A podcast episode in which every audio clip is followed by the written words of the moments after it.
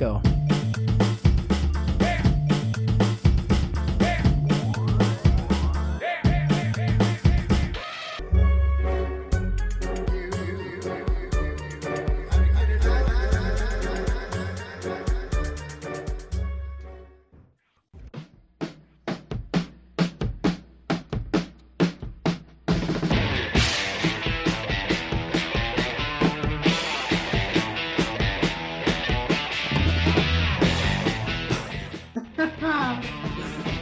Buenos días, buenas tardes, buenas noches a todos os planetas. Ah, muito bem-vindos a mais um Obsessões, o podcast dos Sessões. Aproveitando já de cara, entrem lá nas redes sociais, Obsessões, no blog, nos sigam no Instagram, no Facebook, no YouTube, é, no Blogspot, onde tiver sessões, somos nós por 12 anos já e vamos por mais 12 anos, ou 12 dias, ou 12 horas, talvez. E graças ao Leandro que nos provocou, aceitamos a provocação e vamos falar de Alejandro Jodorowsky e o filme A Montanha Sagrada. Para mim, desde, desde essa última semana, era uma incógnita. É um filme dos anos 70, incomum, não é um filme fácil, Está disponível no MUBI, quem quiser ver. Se você procurar na internet, YouTube, não vai ter, porque tem cenas de sexo explícito, tem muita nudez. E o YouTube, vocês sabem, é careta, só até a página 2, mas alguma Deep Web deve ter. Mas o filme não é sobre isso, tá? Isso também está lá, como estamos todos lá. Essa é a grande verdade. Aliás, qual é a grande verdade, não é verdade? Alejandro Jodorowsky é chileno, ele é, além de cineasta, escritor, roteirista, ele também é tarólogo, psicólogo, e ele inventou algo que chama psicomagia. Ator. Ator, claro. Inclusive, ele atua nos próprios filmes. Ele faz tudo no filme dele. Ele é o ator, o diretor, o roteirista. Ele é o dono da porra toda e é um ser brilhante. Eu vou falar já brilhante, já vou dar a minha primeiro pitaco aqui. Que homem é Alejandro Jodorowsky? Jodô, meu querido Jodô, já, já virou íntimo. Jodorowsky já tinha visto muitas coisas dele, frases icônicas, frases até que poderiam estar em livros de autoajuda, livros de autoconhecimento, ou até numa traseira de, de, de caminhão. Ele pode tudo. Eu queria ouvir, então, do próprio Leandro, meu guru, Leandro, o que você diz de Alejandro Jodorowsky? Bom, oi para todo mundo. Nossa, Alejandro Jodorowsky é uma figura, no mínimo, interessante. Interessante é pouco para ele, né? O Jodorowsky é intrigante. Ele é o que qualquer artista quer ser, né? É a explosão da imaginação e da criação. O Alejandro Jodorowsky é um sonho enfim, você começou falando do Jodô, então ele me vem com essas imagens, né? De poesia, de imaginação, de criatividade, de choque. A gente está falando tudo isso como se ele fosse a pessoa mais doce do mundo. E ele é, como pessoa. É, só que as obras dele não são doces, porque ele não está falando de algo doce, ele está falando do mundo e da realidade. E nos anos 70, ele traz um filme que começa muito forte no, nesse diálogo com o totalitarismo. É a primeira parte do filme, é esse esse ladrão que é crucificado e ele está crucificado num lugar onde há uma repressão muito forte, né? onde você vê símbolos ali que são claros de governos totalitários que aconteceram no século XX e talvez muito especificamente ele estivesse falando ali da realidade do Chile, enfim, que a gente sabe que nos anos 70 não era só a realidade do Chile, né? Era uma América Latina inteira e outras partes do mundo também. A cena de abertura é uma das cenas mais inesquecíveis que eu já, já presenciei. Ele é um começo bem ritualístico, é uma abertura bonita, plástica. Eu não vou falar muito, né? Mas ele já aparece logo de começo, o próprio Jodorowsky. O Jodorowsky tem isso que a gente até admira e é uma escola, na minha opinião, desses multicineastas. Eu digo multi nas funções, porque ele dirige, ele atua, ele faz roteiro, ele produz. Então, é, coloca ele assim nessa escola do Chaplin, do nosso Mazarop, do Jacques Tati, se você for falar na França, do Zé do Caixão, nosso brasileiro também. Então, você vê que é um cinema que ele faz com parcos recursos financeiros, mas que inesgotáveis recursos de criação e de imaginação. Então, voltando ao filme, é, começa nessa parte desse regime totalitário, onde existe esse personagem que vai acompanhar você do começo ao final do filme, que é um ladrão. É, ali estão muito claras algumas passagens do Evangelho, e não só do Evangelho, mas para mim fica muito forte do Evangelho, acho que é por conta de eu ser brasileiro e por ter muitas referências cristãs. Mas ele está falando de todas as religiões ali. É o budismo, é o taoísmo, o islamismo, o judaísmo, todas misturadas. E eu acho que para nós que somos brasileiros e temos alguma vivência nessa ideia de sincretismo, faz muito sentido aquilo. E continuando na montanha sagrada, ele vai subir uma torre. E essa torre, vou contar, né?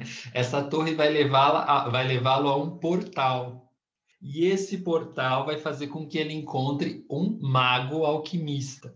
E esse mago alquimista vai fazer uma espécie de ritual com ele, um, é um batismo que acontece ali, e vai apresentar a ele os companheiros de jornada para a iluminação, os companheiros que também vão subir à montanha sagrada.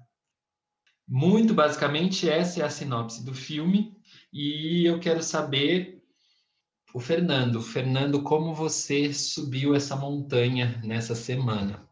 Antes do Fernando, eu queria só falar não tem sinopse possível para o filme do Jodorowsky. O Leandro fez um trabalho brilhante nessa tentativa, mas tudo que nós faláramos aqui não vai ser suficiente para o que você vai ver depois. A gente pode falar todos, eu vou colocar como absurdos por conta de todo o nosso histórico, toda a nossa base, toda a nossa é, hipocrisia que nós vivemos em uma sociedade, não cabem em falas serem tão chocantes quanto o filme é chocante. Fernando, o que você fez para subir nesse topo? Qual é o segredo que esconde em cima da montanha? Qual é o segredo da vida?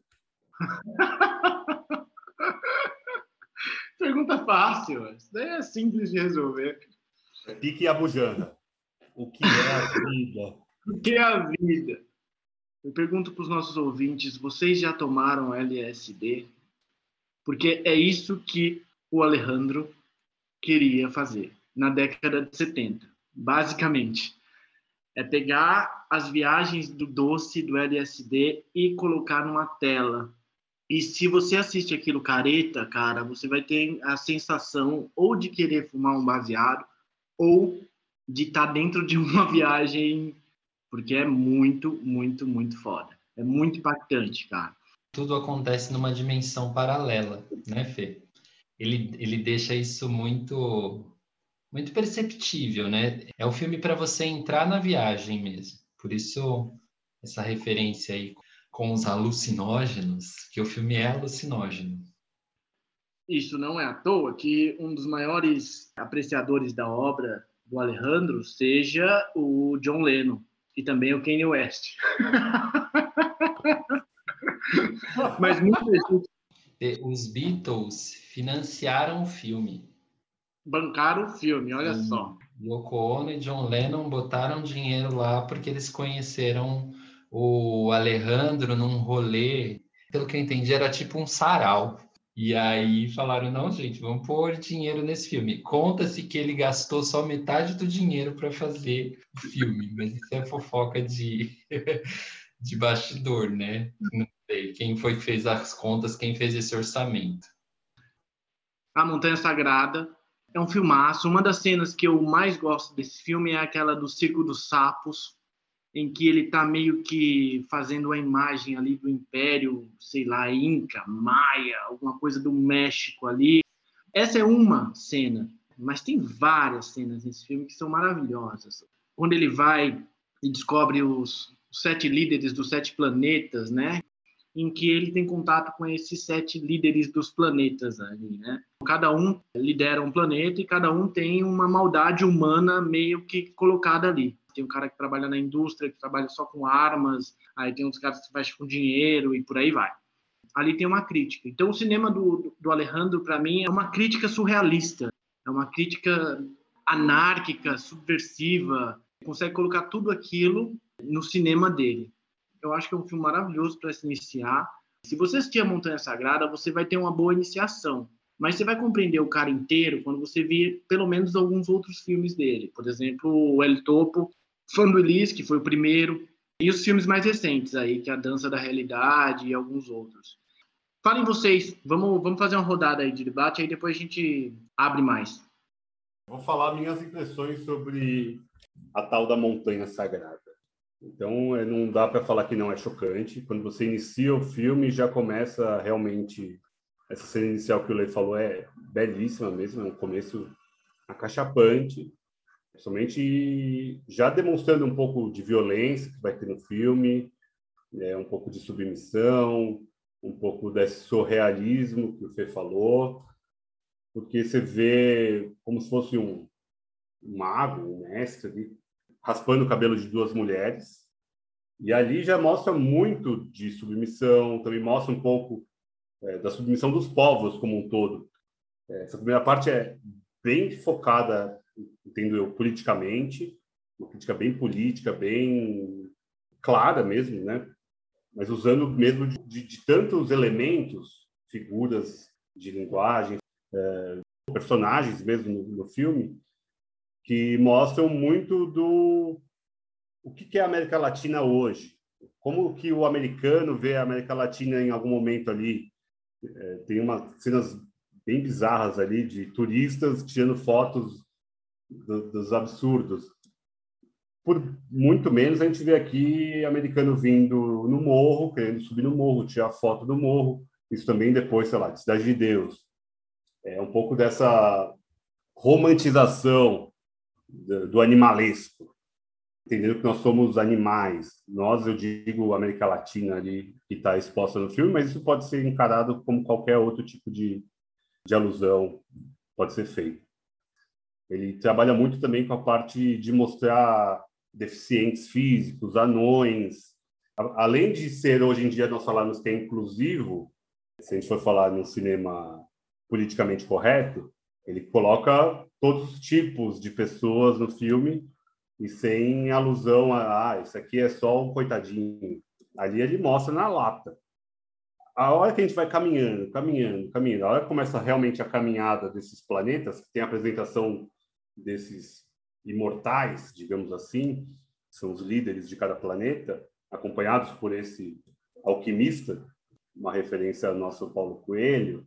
Jorge Benjor também. Alquimistas estão chegando bebeu dali com certeza, além dos LSDs que você falou, é, é, incrível como ele consegue fazer três filmes ali, absolutamente dispersos, mas que eles convergem para muitas mensagens, não é uma mensagem, não tem uma mensagem no filme. O filme é cheio de mensagens, cheio de colocações, cheio de exposições. Então, nós vemos cenas realmente que são incômodas para a gente ver. Decepção de membros, nudez escrachada, sexo grupal, muito sangue. É realmente bem denso de ver. Mas é, como crítica, é a melhor forma, porque realmente ele consegue prender, a gente fica mimético no filme, a gente fica preso. Eu fiquei achando que é puta, vai ser um filme viajado pra cacete, né? Nossa, que cara maluco. Como se estivesse viajando, mas sem entender e o Jodorowsky sempre olha para si. E isso é lindo, porque é, é base de, de, tudo que você procurar do, do Jodorowsky, vai buscar isso. é o autoconhecimento, a compreensão de si, quem é você dentro desse planeta, como o planeta interfere em você. São jogadinhas que ele vai fazendo, parece que ele vai tirando uma carta de tarô por vez. Agora é a sociedade, agora é o bebê, agora é a morte, que são algumas das que eu acabei aprendendo um pouquinho, porque eu quis mergulhar mesmo no, no Jodorowsky e nessa montanha. Então, é realmente impecável a forma como ele caminha para uma crítica à sociedade, uma crítica ao ser humano, ao humano de alguma forma. Quando vocês falaram do, do nosso John Lennon e da Yoko, anos 70, é, abertura sexual, evolução sexual que estava rolando, tinha rolado o Hollywood Stock.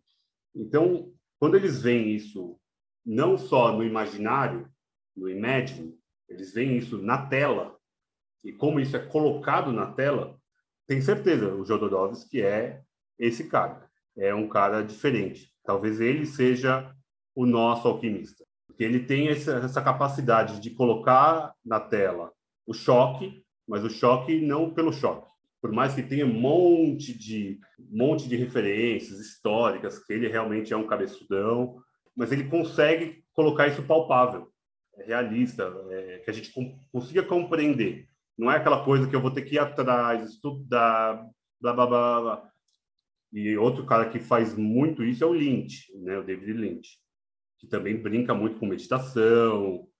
Não é uma religião, mas são formas de, de absorver mesmo conteúdo, de, de se absorver e de se entender e de colocar você no centro como você sendo a deidade, que é a religião atual de quase todo mundo, né? Eu acho que é, acaba sendo uma realidade hoje, por mais que nós vivamos num país católico, com muito evangélico, tem muitos espíritas, eu, eu entendo que muito mais as pessoas estão muito voltadas a si e não sempre do lado correto, do jeito correto. Então acho que isso mostra também um pouco dessa liberdade é, religiosa e faz também muita crítica a religiões ali, de alguma forma.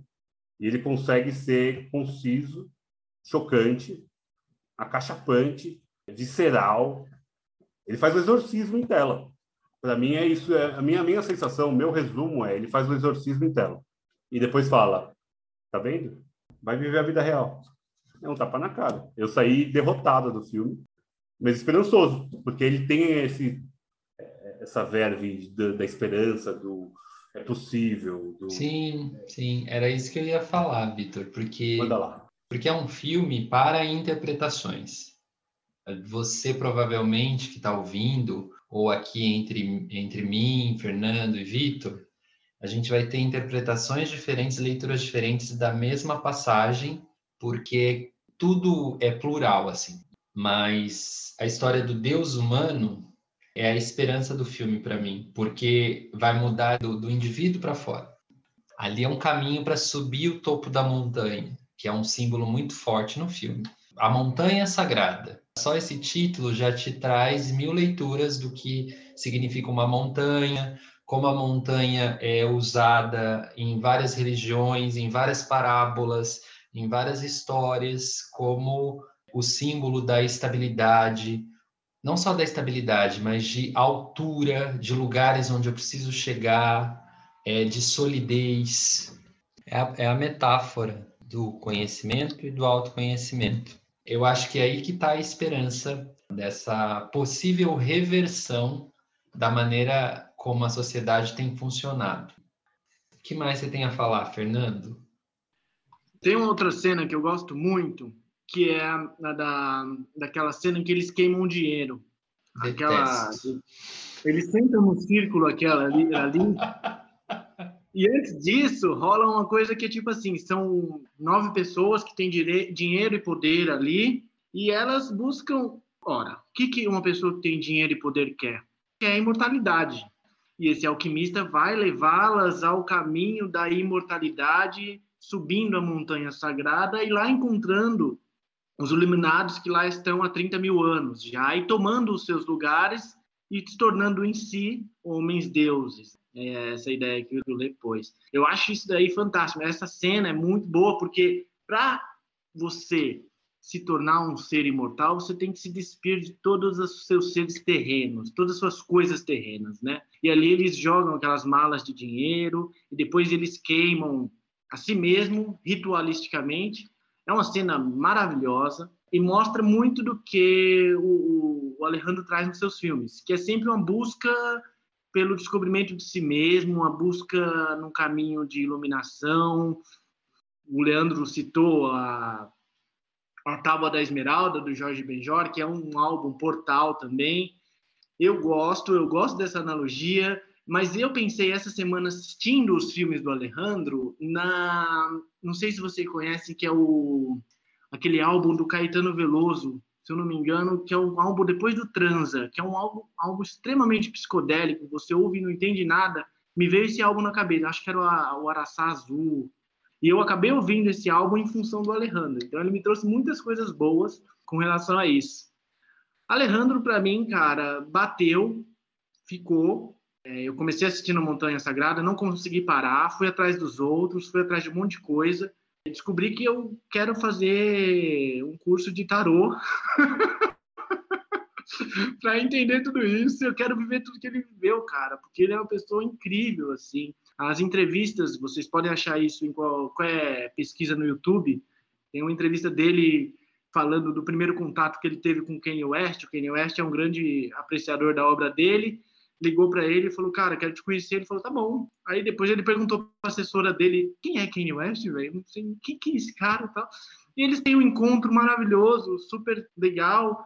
O Alejandro dá uma ideia para o Kanye West fazer, o Kanye West na hora pesca é uma provocação de artista. Eu vejo o Alejandro, ele consegue ver a arte dentro de você, assim, sabe? É um cara que, tipo, ele tem uma lente. Então, mano, ele é um cara que lê as pessoas não superficialmente, né? Não com base no que está vestindo. Ele vê, deve ver sua alma e, sobretudo, o lado obscuro da sua alma, o lado do inconsciente, assim. Eu acho que me passa muito essa sensação. Assim, é um cara que eu gostaria muito de conhecer em vida ainda, e dar um abraço nele e falar você é dos nossos, você é foda, velho. Fazer igual o Kanye West, chegar lá e não ter nada para falar, eu só quero te conhecer, não quero nada, eu só quero estar aqui na sua presença. Só quero ficar te vendo, meu, você é lindo. O Fê falou de uma cena que ele gostou. Eu tenho duas, eu acho o final brilhante, mas eu vou esperar o final para falar um pouco mais para frente. Tem uma cena, a hora que esses imortais estão subindo a montanha, eles estão meio que lutando contra, é, eles já estão ali no desespero, eles já não sabem ali exatamente por que, que eles estão ali. Eles estão começando a duvidar em algum momento, porque esse grande líder sai, vai embora e deixa eles lá. E tem uma das meninas, né, que é uma das mulheres, que é uma das líderes, das imortais ali, que queriam esse conhecimento da imortalidade, que está subindo, ela falou, não consigo mais, não consigo mais, não consigo mais. Daí alguém fala, se entregue ao mundo, se entregue ao mundo esfregue o seu clítoris na montanha, se entregue ao mundo. E ela faz isso. E ela faz isso. E diz muito sobre quem nós somos. A gente é aparência o tempo inteiro. A gente está o tempo inteiro com máscara. A gente está o tempo inteiro mentindo. A gente está o tempo inteiro é, tentando ser algo e não sendo você. E é isso, acho que é a melhor mensagem do Jodorowsky. Talvez não seja a melhor cena do filme, tem cenas incríveis, mas essa me marcou por conta de deixar a mensagem. O sexo ali é muito abordado no filme, absolutamente freudiano, a, a porra toda, é, e acho que faz todo sentido, porque o sexo é realmente a libertação, é onde a gente chega nos ápices, é onde a gente libera nossos é, excrementos de alguma forma. É, também tem a cena do cocô que é brilhante, que ele transforma o cocô em ouro. A cena é icônica já. É, acho que talvez você não tenha visto o filme, já tenha pensado ou visto em algum lugar essa cena. Ele transforma o cocô do tal do Jesus, do ladrão, em ouro, dizendo: o que está dentro de você é o ouro. É, é, uma, é uma alusão total ao que está dentro de você. Libere esses animais, tire isso de você. Pare de apenas atuar. Vamos ser, sejam, sejam, sejam. Então, ele é um provocador, ele provoca a gente a ser, ele provoca a gente a nos conhecer. Por mais que ele, ele, ele mesmo tenha uma, uma frase que fala: o que eu quero dizer não é exatamente o que você quer, quer ouvir ou como você vai ouvir. Essa frase que todo mundo usa hoje em dia é do Jodorowsky. O que eu falo não é o que você entende. Isso é, é, é Jodorowsky. Não foi Shakespeare, não foi Jesus Cristo, foi Jodorowsky. Então, é, é, é, o nível desse homem. E o tarô diz muito sobre isso também, né? É, é mais uma arte de ler em imagens belas a personalidade da pessoa. Fala, Lê. Não, aproveitando o gancho das frases, e você falou de frase de caminhão, tem uma frase dele que é linda, mas é total de caminhão, que é todos os caminhos são meus caminhos. É, é linda a frase, é incrível. Vocês falaram de cenas, né? Eu, todas as cenas são muito simbólicas, mas tem umas que eu gosto muito, e eu vou dizer uma que eu gosto muito como símbolo. O filme, apesar de ser chocante, para muitos escatológico muitas vezes, ele, ele é muito plástico. E tem uma cena que o personagem ladrão tem uma hora que ele se depara com a questão do turismo ali naquele lugar onde ele vive. E toda essa sequência em que fazem réplicas da imagem dele, né? Colocam o corpo dele num molde e tiram cópias dele mesmo. E ele começa a enxergar aquele monte de cópia dele mesmo, assim. Jesus crucificado, é. Ele é o molde, o molde do Jesus essa coisa da, da réplica e tudo vai para a lojinha de souvenir. Ele olha para aquilo e ele se revolta de, um, de uma maneira, né? ele mastiga. Aí ele apaga a face. Só de eu falar, esses vem o símbolo. E uma das imagens, a que sobra, ele amarra nos balões e esses balões vão levando aquela imagem para o céu. São balões de, de gás hélio que fazem aquele crucifixo ir embora. E da partir dali ele vai começar na minha leitura, que é, para mim é uma jornada de expansão de consciência. Tudo que está ali tá para ele não esquecer o mundo de onde ele veio e não esquecer a sua sombra, as suas limitações. Então tem uma coisinha aí também de jornada do herói, né? Que a gente já comentou em posts anteriores do Star Wars, do Joseph Campbell. E ele carrega dois personagens sempre com ele. Aliás, três personagens sempre com ele. Também isso fica bem marcante para mim como símbolo, que é o macaco, a prostituta e o deficiente físico. Ele está sempre agarrado, né, com o ladrão. Então é, é como se fosse mesmo algo que não descola dele, uma, uma sombra, uma, uma parte dele. E a prostituta, a gente pode ler como o feminino, porque não vai haver evolução se ainda houver o sexo masculino e feminino, gênero. Quando você pensa em expansão de consciência, você se desliga dessa ideia masculino e feminino, você é os dois. E o macaco é a ancestralidade.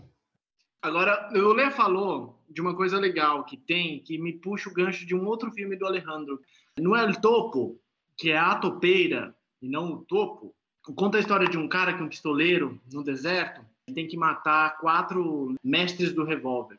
Uh, e ele encontra uma mina no meio do caminho, no final das contas a mina trai ele e ele depois ele é morto, entre aspas, com muitas aspas, e renasce e passa a defender uma comunidade de excluídos. Essa comunidade de excluídos é uma comunidade que só tem deficiente. Eles moram num lugar totalmente fechado e essas pessoas têm deficiência porque a sociedade que existe próxima dali, com suas relações incestuosas, produziu aqueles excluídos que estão naquele outro lugar.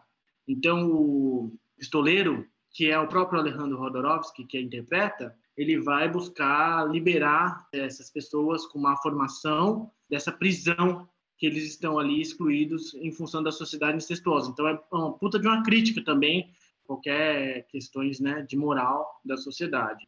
Um elemento importante que também dialoga muito com o universo do David Lynch, desde Twin Peaks, passando por Cidade dos Sonhos, onde sempre, todo filme do David Lynch tem um anão, tem uma pessoa sem perna, tem alguma coisa assim que, tipo, eu acho maravilhoso o jeito como ele trabalha, porque Sim. as pessoas com deficiência nos filmes do David Lynch e do Alejandro sofrem, cara, porque eles interpretam pra caralho. A primeira cena no, na Montanha Sagrada, inclusive, o cara sem braço acende o um cigarro e dá pro ladrão. Causa alguma estranheza, mas é uma cena bonita. Então ele tem isso também no universo dele. É, fica bem claro, né? E são deficientes amputados, né? me pergunto por que nós não estamos tão acostumados com esses corpos. O que você vê no, no Jodorowsky, e aí também caminhos de expansão de consciência, de iluminação, é uma desconfiguração, desconstrução, é uma palavra que eu não gosto muito de usar, mas talvez caiba aqui, que é essa desconstrução das imagens que a gente tem de corpo. Então você não vai achar ali os personagens que são padrão. Não é um ideal é, romano ou grego de beleza. É uma beleza que você tem que enxergar além. Ele está sempre indo para dentro, para o interior. E você percebe que às vezes o que é tido como bonito, na verdade, para ele, é o que a gente precisa rever e desfazer, desfazer essas imagens para seguir como uma sociedade que parece que é a sociedade que ele sonha, com mais compaixão, uma sociedade mais equânime. Jodorowsky nos leva para lugares que a gente esconde. Então, é, ele desnuda muito o ser humano ali. Então, acho que ele consegue fazer isso. E não sei se eu vou cair em spoiler, mas acho que eu vou cair. O final do filme. Você desnuda ali absolutamente tudo que nós vimos anteriormente. A, a, lógica do filme é chegar no topo da montanha, encontrar a fórmula mágica da vida eterna. No final, está rolando o último ritual. É, tá é, e antes que o Vitor fale claramente, tá. eu vou dizer o final numa frase que ele coloca ali, Vai. que é a vida é realidade. É isso, é isso. Porque o que ele faz? Ele está focado só na, nos personagens a câmera vai para trás e ele mostra a captação de som, o diretor, o maquiador ali do lado, como se mostrasse a vida real é isso, isso aqui é um filme. Estamos diante de um filme. O que você viu agora é um filme. Então, todo choque que você teve, ele dá ali um tapa na cara, mostrando, vimos apenas um filme e esse filme vai te edificar para alguma coisa. Ah, é edificante. Tá? Não é essa a lógica. A lógica é, você viu uma obra de ficção e agora você vai ver a sua vida real. Leve alguma coisa daqui. Tem um filme que lembro muito e daí mostra muito da influência do Jodorowsky no cinema. É Gosto de Cereja, do Kiarostami. No final do Gosto de Cereja é essa mesma cena. Ele copia a mesma cena. É um filme sobre suicídio, é um filme bem pesado. E no final mostra, dá o zoom out e mostra. Tem lá o captador de som. Então você viu um filme aqui. Esse cara não se matou. Isso aqui não é uma saída. É, é outra abordagem, mas a cena certamente foi inspirada nesse filme A Montanha Sagrada. Eu não sei exatamente, não fui atrás para saber se o Carlos é um fã do Jodorowsky ou não, mas é, é, visível a referência. E é um filmaço também. Quem não viu Gosto de Cereja, veja. É um filme. É, fazer uma pergunta para vocês. Quais vocês acham que são as referências de A Montanha Sagrada ou as referências do Jodorowsky de uma forma geral? Isso é fácil. Nessa eu sei que eu conversei com ele pelo Insta e aí ele me disse. eu amo ele, gente. Eu amo ele. Ele é a minha mais nova paixão. Eu acho que ele bebe muito no surrealismo, nas vanguardas europeias mesmo, no dadaísmo, no surrealismo, Salvador Dali, a gente vai, vai entrar em Duna daqui a pouco, o Salvador Dali vai estar em Duna, onírico, eu acho que as referências dele são essas, assim, as drogas, a década de 70, acho que está tudo ali. E eu acho que esse é um manancial muito foda pra gente, porque isso impactou o Brasil, por exemplo, na semana de 22, na semana de arte moderna. Então, a gente bebeu também muito nessa fonte da antropofagia. Eu acho que eu gosto muito dessa vertente, cara, da arte, assim, de buscar essas referências. O que você acha, Vi? Eu concordo plenamente e eu realmente não sei de onde ele bebeu, não. Acho que ele bebeu muito, isso é fato. não sei o que, alguma coisa alcoólica, com certeza, alguma droga muito pesada. A gente falou bastante no episódio do Ghibli sobre a parte oriental. Eu acho que a meditação aí também cabe muito bem, porque faz uma referência clara. O Lynch mesmo, ele cita que é um dos caras que ele bebe ali. Não sei se ele bebe do Lynch, mas como eles são da mesma época, né, eles acabam tendo muita paridade no cinema dele, talvez o Lynch menos positivo, porque é outra outra vertente de tentativa de cinema, mas o Jodorowsky ele tem essa lógica. Ele desenha, né? Quem desenha vai longe. A gente falou muito do Miyazaki num episódio que nós fizemos. Não estou falando nada que vai ter do Miyazaki no Jodorowsky. Não esperem isso, gente. Não vai ter o Totoro. Mas tem coisas mais loucas que o Totoro. Então, imagine alguém criar um Totoro. É alguém que tem uma cabeça muito aberta. Essa amplitude, e acho também os Beatles, naquela época, ah, devem ter aberto muito a mente dele, que beberam todos dessa parte do surrealismo mesmo. Mas é isso, é você beber de si próprio antropofágico, é, é alimentar-se de si próprio. Então, disso não dá para falar, não dá para não fugir de meditação, não dá para fugir do ayahuasca, não dá para fugir é, dessas fugas, de alguma forma, da realidade. E o que ele faz é exatamente isso, é o contrário, é nos trazer para a realidade. Mesmo que ele mesmo fale o que é a vida, o que é. Ele é muito questionador, né? Ele deixa muito as coisas em aberto. Você provocar a pessoa a pensar. Então, quando você sai de um filme e você continua com o filme, eu acho que ele atingiu o objetivo dele. Por falar em objetivo e por falar em Lynch, tem um documentário chamado Duna de Jodorowsky. Duna é, é, um, é um livro icônico, histórico de ficção científica, que todo mundo fala que é a meca da ficção científica. É, eu ainda não o li. Tem já um filme sobre ele, do David Lynch, que nós falamos. Este ano sairá um novo Duna. E o próprio Jodorowsky fez o, o Duna. Ele criou o Duna inteiro. Porém, por conta dessa loucura, ele não conseguiu fazer. Eu, eu, eu coloquei loucura porque não achei uma palavra melhor e, e não quero ser taxativo mas ele é ele é um provocador e Hollywood jamais aceitaria ele naquela época. Então, certamente, o que ele criou ali falavam que ia ser o maior filme da história. Ia ser, porque foi depois de 2001, ali na época é, era o filme, né? Era o grande filme na época, principalmente de ficção científica.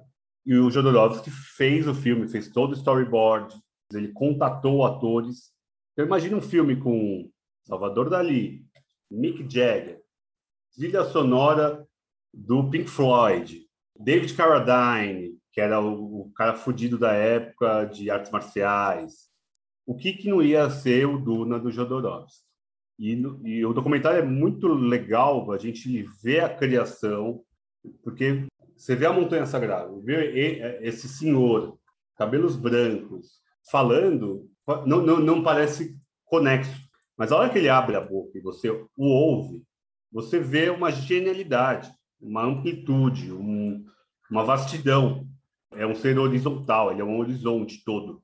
Ele, a gente perde de vista o que ele está falando. É um documentário muito bem feito também, sem querer cair na parte técnica do documentário em si. Falando do Jodorowsky, esse cara que não tem limites. O que, que você achou, Lê, do, do Duna, do, do Jodorowsky? Ia ser o melhor filme da história? Ia ser o melhor filme da história, eu confio no Jodorowsky e no, no sonho que ele, que ele edificou ali. E vendo o documentário, você fica intrigado de uma coisa desse tamanho não acontecer e porque ela não acontece. Um amigo meu, ele me disse uma vez que forma é limite. Um filme que não aconteceu é o filme sem limites, porque qualquer filme que foi realizado ele tem o seu limite, porque ele se encaixa numa forma. E então é legal você imaginar a história de um filme que não tem esse limite, porque chegar no sonho é muito difícil.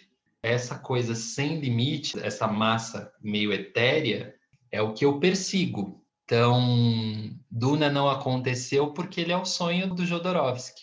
Se ele acontecesse, ele teria outros sonhos, provavelmente, porque é isso que, que o move.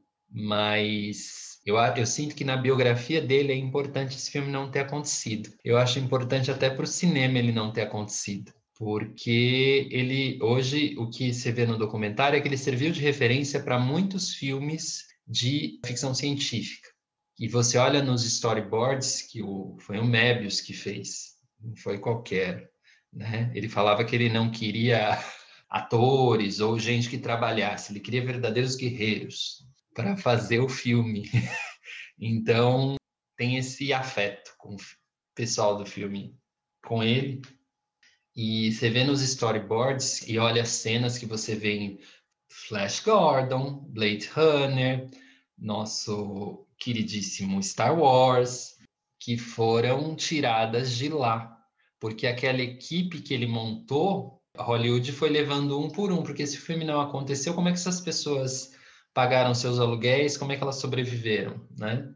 E aí, ah, esse daqui ó, trabalhou no Duna, esse aqui também trabalhou no Duna. Então essas ideias se pulverizaram no cinema de ficção científica que a gente conhece o maior filme jamais feito, né, Fernando? E aí? Uma, uma das coisas que eu vou levar dessa vida é o fato de não ter assistido Duna do Jodorowsky. Certamente eu vou levar isso como um ponto negativo, um débito ali na minha conta ruim, sabe? Pro, pro céu ou pro inferno, sei lá, depois como é que vai ser o balanço. Porque era uma parada que eu gostaria muito de ter assistido, porque o documentário em si já é, é fabuloso, porque mostra como ele vai fazendo os acordos, como ele vai procurando esses guerreiros espirituais que o Lê falou. Você veja, não é um diretor que está procurando um ator que faz um determinado papel, é, tem que ser um ator que fecha com ele do ponto de vista intelectual, filosófico, artístico. Isso é lindo. Para fazer o Duna, né, na época, ele foi conversar com um cara que fez os efeitos especiais de 2001, Odisseia no Espaço. Só que esse cara, enquanto estava conversando com ele, eles não estavam na mesma vibe. Era uma proposta diferente. O cara começou a falar dele, atendeu, sei lá, 30 vezes no telefone e começava falando dele. E o Jodorowsky no documentário fala: esse não é o tipo de cara que eu quero trabalhar, não é isso que eu estou procurando. E veja, o cara dos, dos efeitos especiais de 2001 do espaço foi descartado. Então, para o Jodorowsky é o seguinte: mano, eu quero colocar o Mick Jagger no meu filme. E ele fala isso no documentário. Como é que eu vou chamar o Mick Jagger? Eles estão lá numa festa, o Mick Jagger está lá do outro lado da ponta, olha para o Jodorowsky, passa por todo mundo na festa, fica de frente com o Jodorowsky, e o Jodorowsky fala, mano, eu queria que você fizesse um filme. O Mick Jagger chega e fala, yes. O, o Mick Jagger tá na vibe. Ele sabe o que tem que ser feito, ele é o cara pro papel. Então eu acho que é maravilhoso isso no Jodorowsky, que ele busca a essência das pessoas, mano. Tem que estar tá comigo para fazer isso aqui e tem que ser assim, ó. Aí ele vai buscar o Salvador Dali para ser o imperador de um dos determinados planetas de Duna. Duna é só um, um planeta, filme, tem vários outros. E aí o Salvador Dali, quando ele chega para conversar com o Salvador Dali, ele não sabe como chegar, ele pega uma carta de tarô, escreve alguma coisa tipo, quero você no meu filme e coloca debaixo da porta do da Salvador Dali. O Salvador Dali pega a carta e fala: "Ah, vamos conversar". Entendeu? É esse o jogo, é um jogo diferente do jogo convencional. Só que o Salvador Dali faz algumas é, exigências pesadas. Por exemplo, Jodorowsky, eu quero ser o cara que mais vai ganhar dinheiro no filme. Eu quero ser o ator mais bem pago do filme. Eu quero ganhar 100 mil dólares. e o Jodorowsky fala, Bom, 100 mil dólares é pesado, tal. Vai lá conversar com o produtor dele. Aí o produtor dele pensa em uma forma, numa alternativa e fala: olha, e se a gente pagasse 100 mil dólares por minuto? Depois eles conversam entre si, o produtor e o Jodorowsky, falando: oh, quanto tempo esse cara vai ter que aparecer na tela? Aí o Jodorowsky fala: cinco minutos no máximo, dá para cortar para três. Quer dizer, o Salvador ia aparecer três minutos, ia ganhar os 100 mil dólares por hora, ia ser o ator mais bem pago e ia selecionar. Mas eles estavam na mesma vibe. Ele, ele chega no Orson Welles. O Orson Welles ia ter o papel no filme do Jodorowsky. Entendeu? É uma coisa absurda. Por óbvio, o filme não ficou, não deu para fazer porque não tinha dinheiro para pagar toda essa gente. Eles tinham que conversar com os americanos para ver se conseguia dinheiro de alguma produtora americana. E os americanos, né, claramente conservadores, não estavam prontos para esse nível de expansão da consciência, como o Lê falou, é, não quiseram comprar o projeto e o projeto não saiu. Mas, ao mesmo tempo, tem uma cena muito emblemática nesse documentário, que é muito recomendado, a gente recomenda muito fortemente que vocês assistam, que é do Jodorowsky puto, porque o pessoal norte-americano não queria colocar o dinheiro. E cercearam a liberdade artística do Jodorowsky, falando: ó, oh, não dá para fazer isso, esse filme não vai caber em duas horas. E o Jodorowsky fala: Eu não quero que caiba em duas horas, eu vou fazer um filme de 12 horas, 20 horas, que sério, mas que bosta! Por que tem Ele tá certíssimo, mano. Por óbvio, eu acho que seria o maior filme da humanidade, assim. Quando, quando eu assisti esse documentário, esse documentário me cativou direto. Eu já já estava na linha do Jodorowsky, eu já era um seguidor, claro, porque já tinha assistido Montanha Sagrada, El Topo e Fã de Lis. Aí com Duna, mano, eu falei, mano, é ele mesmo que eu vou seguir, é que ele vai ser o meu guia, tá ligado? É incrível, né? Imagina o Jodorowsky ia ser a pessoa a unir Beatles e Rolling Stones. Imagina, até sou estranho ele ser um cara tão outsider, tão desconhecido mesmo, porque provavelmente pouquíssimas pessoas conhecem do grande público, talvez os cinéfilos conheçam, por mais que seja difícil a filmografia dele, né, não é uma filmografia fácil, e acho que até isso jogou contra o Duna, o fato do choque da, da sociedade é, americana, ser um cara da América Latina, mexer com esse surrealismo, isso também disse muito porque Duna não sai, né? Como que eu vou dar 15 milhões na mão de um louco desse? O pensamento é esse. E o que eles fazem? Eles prorrogam um pouco, contratam David Lynch, que é talvez tão louco quanto, porém trabalhava já numa indústria, já tinha criado filmes que tinham sido até indicados ao Oscar e tudo mais, né? Homem-Elefante, Raid, ainda era no comecinho da carreira do, do, do, Lynch. E daí, quando ele vai ver o filme do Lynch, Duna, ele nem queria ver, né? Ele falou, não, não vou poder ver. Por mais que ele achasse que o Lynch era o cara, além dele, que poderia fazer Duna. A hora que ele falou, ele 10 minutos, 5 minutos. Me enchi de orgulho de ver que merda que é esse filme. Que até hoje é um filme mais criticado do David Lynch, porque ele não teve a, a abertura criativa para fazer. A produtora que coloca o dinheiro acabou cerceando. Por mais que a gente saiba que é uma indústria, precisa gerar dinheiro, o Jodorowsky certamente não ganhou dinheiro fazendo filme. Porque os filmes dele ficam bem nichados, bem em festivais, Talvez quando a gente fala Jodorowsky, as pessoas não vão nem clicar para ouvir vão perder esse papo incrível que nós estamos tendo aqui. E vai perder pior, além do papo, vai perder a chance de ver um gênio vivo do cinema. Então, realmente eu também fiquei apaixonado por ele. Eu vi pouco, mas eu já sei que eu vou ver mais. Ponto de ficar vendo duas horas dele lendo tarô no YouTube. Ele tem um canal de YouTube de leitura de tarô. Então, é, duas horas sequenciais. Nunca eu vi vários filminhos de 20 minutos. Não, eu vi uma leitura de tarô de duas horas, em espanhol, sem tradução. E eu estou lá me esforçando no meu espanhol. Vocês viram no começo do, do episódio. Eu falando em espanhol já muito mais fluente, que o Jodorowsky é um, é um, é um mestre, inclusive da linguagem. São lindas mesmo as leituras dele de tarô. Vale a pena, tá no YouTube. No YouTube, eu acho que chama Jodorowsky Filmes, o canal dele. Esse filme Duna, o documentário também está no YouTube. Quem estiver nos ouvindo no YouTube, vai ter o link aqui embaixo para vocês explorarem mais esse homem maravilhoso, maravilhoso. Acho que chegamos no topo da montanha. Eu tô fascinado ninguém vai chegar perto do topo da montanha. É só um filme, tá bom, gente? Vitor, você, você meu, meu caro amigo caminhoneiro do Brasil, uma frase de Jodorowsky que você colocaria no seu para-choque?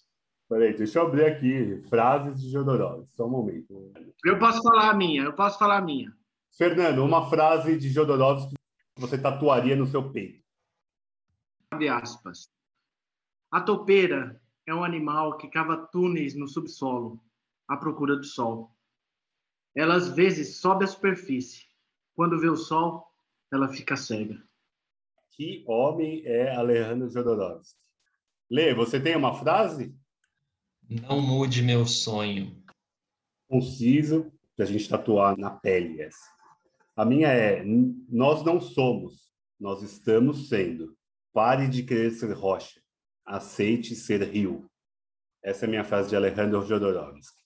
Muito obrigado por ouvir mais um episódio do Obsessões, o podcast do Obsessões, falando deste homem que vai ser o nosso próximo mentor. É um homem que me faz abraçar a montanha. Um beijo a todos. Obrigado por nos ouvir até aqui. Muito obrigado, gente. Foi um prazer. Eu estou arrepiado com o Jodorowsky.